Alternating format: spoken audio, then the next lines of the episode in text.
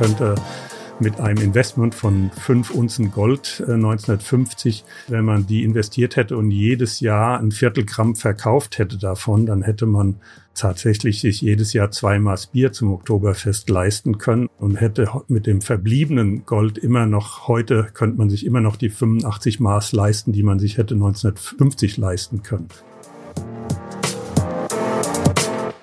Hallo und herzlich willkommen zum Scalable Capital Podcast. In dieser Folge geht es ums Gold, genauer gesagt um Goldinvestments. Das Edelmetall gilt als wirkungsvoller Schutz gegen Inflation und Krisen im Finanzsystem. Aber stimmt das überhaupt und lohnt es sich jetzt noch Gold zu kaufen, nachdem der Goldpreis dieses Jahr neue Rekordstände erreicht hat?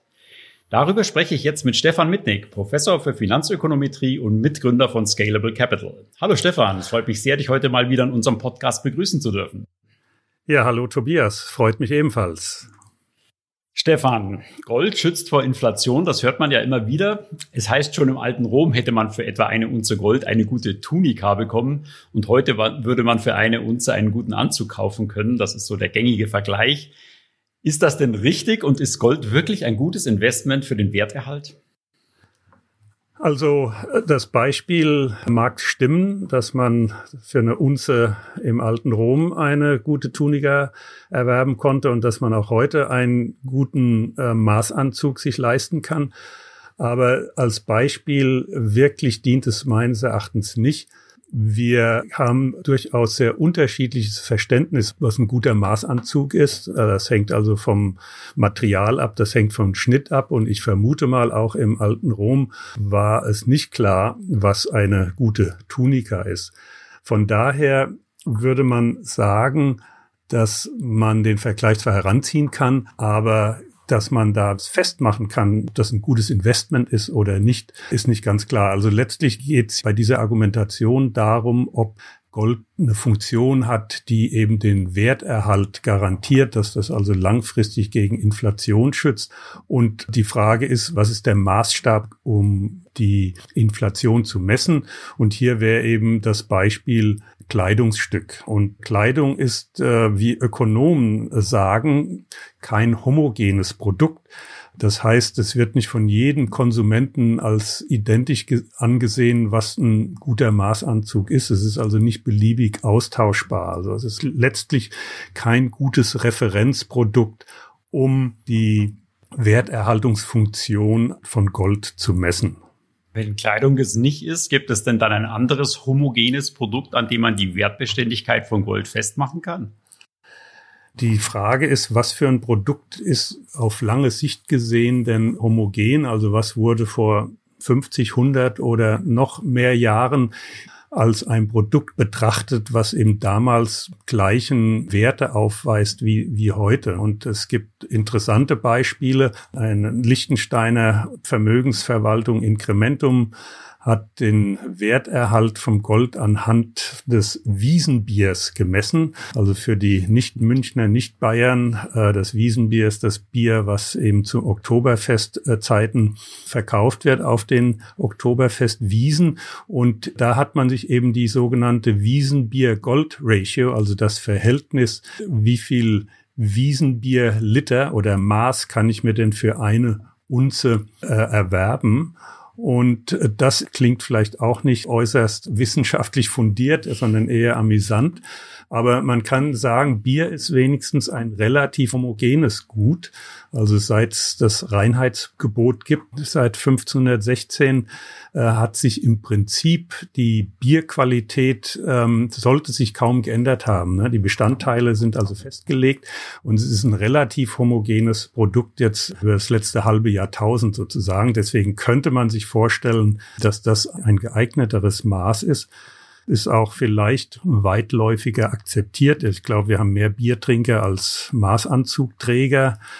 Und es ist auch sozusagen ein Gut, was wir eigentlich gerne in, in, für Finanzmarktprodukte auch haben. Das ist, ist beliebig teilbar. Ein halber Maßanzug ist relativ mhm. nutzlos, aber ein halbes Maß Bier ist durchaus ähm, etwas, womit man was anfangen kann. Es gibt natürlich andere Probleme, also die Lagerfähigkeit von Bier es ist nicht so gegeben, wie das bei Gold zum Beispiel der Fall ist.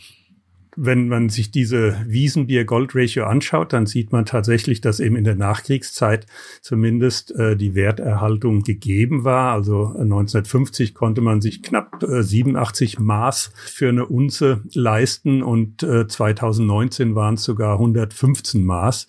Also das heißt, Gold hat gemessen in Maßeinheiten, Biermaßeinheiten, hat es also an, an Wert gewonnen. Äh, ich habe da mir das mal ausgerechnet. Man könnte mit einem Investment von fünf Unzen Gold äh, 1950, wenn man die investiert hätte und jedes Jahr ein Viertelgramm verkauft hätte davon, dann hätte man tatsächlich sich jedes Jahr zwei Maß Bier zum Oktoberfest leisten können und hätte mit dem verbliebenen Gold immer noch, heute könnte man sich immer noch die 85 Maß leisten, die man sich hätte 1950 leisten können. Also von daher ist es also in, in, in dieser Weise der Werterhaltungsfunktion gerecht geworden. Das ist natürlich jetzt keine ähm, wissenschaftliche Untersuchung, die da angestellt wurde aber es ist zumindest anekdotisch vielleicht sogar ein besseres Beispiel als eben die Tunika und der Maßanzug. Wissenschaftliche Untersuchungen dazu gibt's aber sicher auch, oder? Die Rolle von Gold ist natürlich als Investment von der akademischen Seite durchaus äh, beleuchtet worden. Also es gibt eine hochinteressante Untersuchung von Roy Jastrom, das ist ein Ökonom der University of California, Berkeley, lehrte.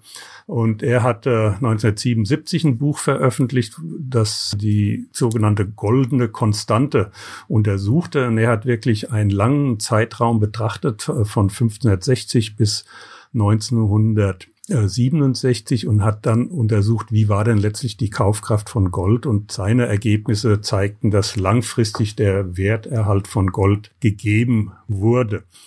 Das sind Untersuchungsergebnisse, die also jetzt 40, 45 Jahre zurückliegen. Und es ist nicht ganz klar, ob diese goldene Konstante auch heute noch gilt, zumal Gold über viele Jahre ein stark reguliertes Produkt war und wir selbst in den modernen äh, Volkswirtschaften war also der Besitz von Gold äh, stark geregelt. Also in Deutschland zum Beispiel durfte man bis 1955 äh, kein Gold oder nur eingeschränkt besitzen, in Großbritannien bis 1971 und in USA wurde das erst 1974 gelockert. Und der Wert von Gold war auch an an den Dollar eigentlich gekoppelt. Also es gab das sogenannte Bretton Woods Währungsabkommen, was gegen Ende des Zweiten Weltkriegs äh, etabliert wurde. Und da wurde einfach der Preis von Gold festgesetzt auf 35 Dollar je Unze.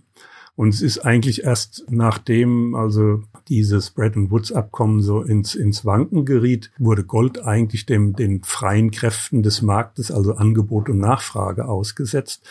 Und da kam eigentlich erst Bewegung in den Markt. Die Konstellation, die Marktkonstellation, die wir heute auf dem Goldmarkt haben, die gibt's vielleicht erst seit Ende der 60er Jahre. Daher sind diese Aussagen jetzt, die Justrum getroffen hat, ist die Frage, ob das überhaupt noch gilt. Und du hast nach wissenschaftlichen Untersuchungen gefragt. Also es gibt jüngere Studien, zwei Finanzökonomen, Claude Erb und, und Campbell Harvey aus den USA haben das also für die Neuzeit untersucht, also nach Freigabe des Goldpreises. Und die haben eben einen, einen, generellen Preisindex, den Konsumentenpreisindex oder Consumer Price Index CPI der USA herangezogen, um äh, Kaufkraft zu messen. Das heißt, man schaut sich also nicht einen Maßanzug oder, oder Bier an, sondern man legt einen repräsentativen Warenkorb für einen US-Haushalt zugrunde und misst dann die Entwicklung dieses Index und setzt das in Relation zum Goldpreis. Und da sieht man, dass eben dieses Verhältnis von Goldpreis und diesem CPI-Index im Zeitablauf äh, durchaus stark schwankt, aber vielleicht um einen fixen Wert herum. Und es äh, sind dann diese Abweichungen, die sagen, ob jetzt Gold momentan über- oder unterbewertet ist. Und generell kann man natürlich sagen, naja, wenn das ähm, historisch gesehen im Vergleich zur Preisentwicklung der Goldpreis sich langsamer entwickelt hat, dann wäre es vielleicht ein sinnvoller Zeitpunkt einzusteigen. Umgekehrt ist der Goldpreis stärker gestiegen als die allgemeine Preisentwicklung, dann wäre es vielleicht kein sinnvoller Einstieg. Und mhm. also ich habe die Studien von Urban Harvey nochmal so ein bisschen Update gemacht und mir das äh, die Zahlen angeschaut. Und äh, was also sozusagen bis, bis dieses Jahr passiert ist, äh, deren Studie endete 2016. Und sie fanden damals schon, dass gemessen am, an dem CPI-Index Gold überbewertet war. Und das ist also heute noch mehr der Fall. Würde der Goldpreis wirklich nur vom Preisindex abhängen, dann würde man heute eigentlich eher erwarten, dass der Goldpreis irgendwo zwischen 1000 und 1100 Dollar liegen müsste und nicht wie, wie es eben jetzt ist, eher bei 17, 1800 Dollar. Also das würde eigentlich dann auf eine aktuelle Überbewertung von Gold hinweisen. Okay, also unterm Strich ist Gold vielleicht schon ein ganz gutes Mittel, um den Werterhalt zu garantieren, aber nur über lange Zeit. Also der Preis schwankt eben stark und liegt mal drüber, mal drunter. Und diese hohe Bewertung, die jetzt aus dieser Berechnung rauskommt, bedeutet die wirklich, dass man jetzt in Gold nicht mehr einsteigen sollte? Würdest du das so scharf äh, formulieren? Also das würde ich nicht. Zum einen gibt es einige Punkte, die man vielleicht aus statistischer Sicht sich nochmal näher anschauen müsste. Und dann gibt es auch die Frage, ist wirklich der Preisindex und Inflationsschutz das einzige Argument, um überhaupt in Gold zu investieren? wenn ich auf den technischen, statistischen Teil erstmal eingehe, die Aussage lautete ja, dass dieses Verhältnis zwischen Goldpreis und Inflation um einen bestimmten Wert schwankt, dann kann ich beurteilen, ob ich drüber oder drunter liegt. Ob es diesen bestimmten Wert überhaupt gibt, steht gar nicht fest. Es könnte ja durchaus sein, dass in diesem Quotienten einfach ein Trend ist. Wir haben eine wachsende Weltbevölkerung, aber das Angebot an Gold ist begrenzt. Wir wissen nicht unbedingt wie viel, aber es ist begrenzt, während die Weltbevölkerung weiterhin wächst. Also es muss gar nicht gegeben sein, dass es diesen konstanten Wert gibt.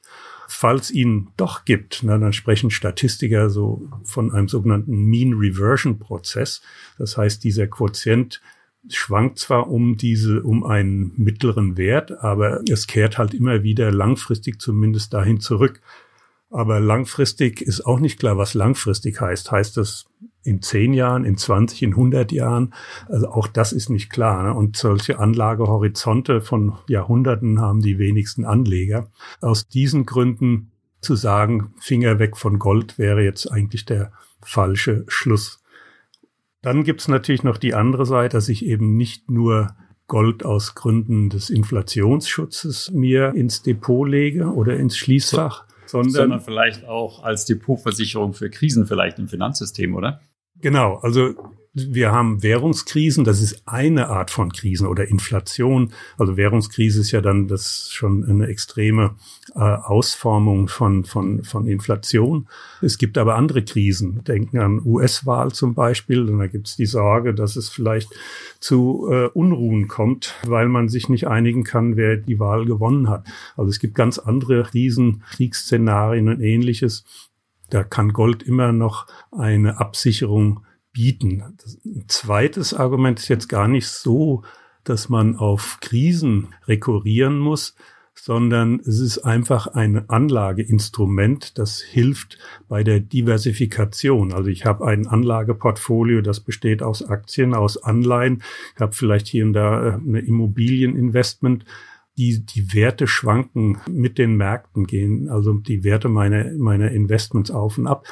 Und Gold ist eben eine zusätzliche Anlageklasse, die dadurch, dass sie nicht perfekt korreliert mit den anderen ähm, Instrumenten in meinem Portfolio, dadurch trägt das zur Beruhigung bei. Also es werden Portfoliorisiken werden abgefedert, dass ich also insgesamt gar nicht so extrem den Marktkräften ausgesetzt wird. Hat also noch zusätzlich diese beruhigende Funktion, ohne dass wir in irgendwelchen Extremszenarien, Krisenszenarien unterwegs sind.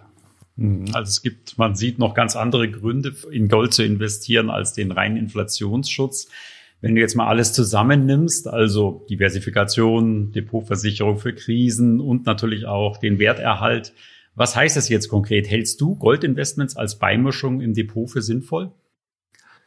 Vielleicht nochmal vorweggeschickt, ähm, Gold ist, ein Goldinvestment ist ein Investment in Sachwerte. Es ist aber ein Sachwert, der nicht produktiv ist, wie im Sinne von Aktien. Aktien, damit erwerbe ich einen Anteil eines Unternehmens, was produziert. Ich kann auch in Land investieren, was in Forst- und Agrarwirtschaft eingesetzt wird.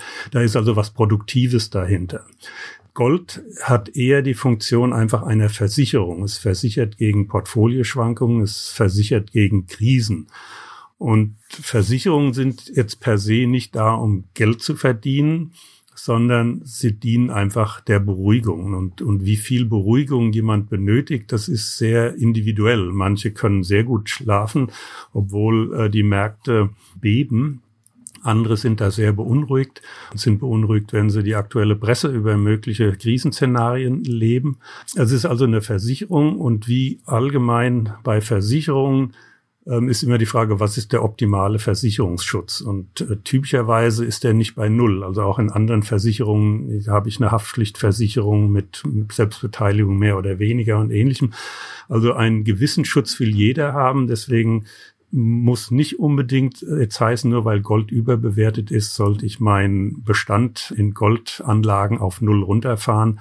Äh, das kann auch eben durchaus bei einem einstelligen Prozentanteil meines Vermögens liegen oder auch drüber, wenn ich mich besonders äh, beunruhige über die Vorgänge, die um mich herum passieren und ich Krisen fürchte. Gut, danke Stefan. Ich glaube, das hat uns nochmal gezeigt, welche verschiedenen Aspekte vielleicht dafür sprechen, in Gold zu investieren. Schön, dass du uns diese Argumente aufgezeigt hast. Danke dir. Ja, gerne, Tobias. Bis demnächst wieder. Bis bald und vielen Dank auch an die Zuhörer und bis zum nächsten Mal beim Scalable Capital Podcast.